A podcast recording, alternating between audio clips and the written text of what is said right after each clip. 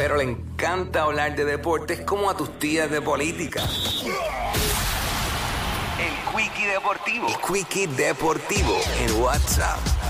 Oye, Lionel Messi confirmó de que no va a jugar en la próxima Copa Mundial de Fútbol, que es la que se va a celebrar en América, tanto en, en áreas de Estados Unidos, Canadá y México en el 2026. Aquí dice la noticia que se lo confirmó un medio en China, pero de China, un medio de China, pero hay que ver, él lo puede estar diciendo ahora, pero hay que ver de aquí a allá, ¿verdad? Si finalmente es una decisión final y firme. Messi tiene 35 años, ya para el 2026 pues son 38. Lleva años de aviso dándole. Ya ganó el premio máximo en una Copa Mundial, que fue la Copa.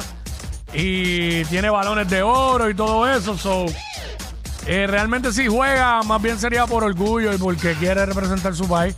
Pero por necesidad de ganar una copa, ya, ya la ganó. Claro, dos serían mejor que una, pero las posibilidades de ganar la copa dos veces en dos mundiales corridos no, o sea, eh, no son muy altas.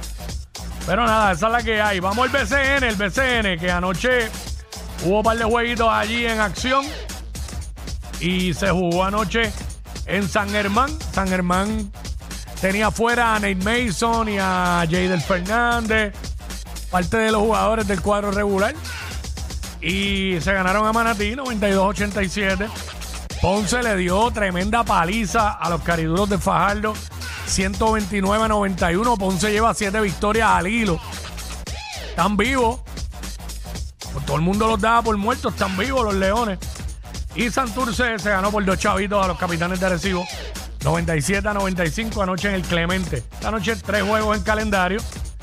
Todos a las 8 de la noche. Carolina visitando a Guaynabo.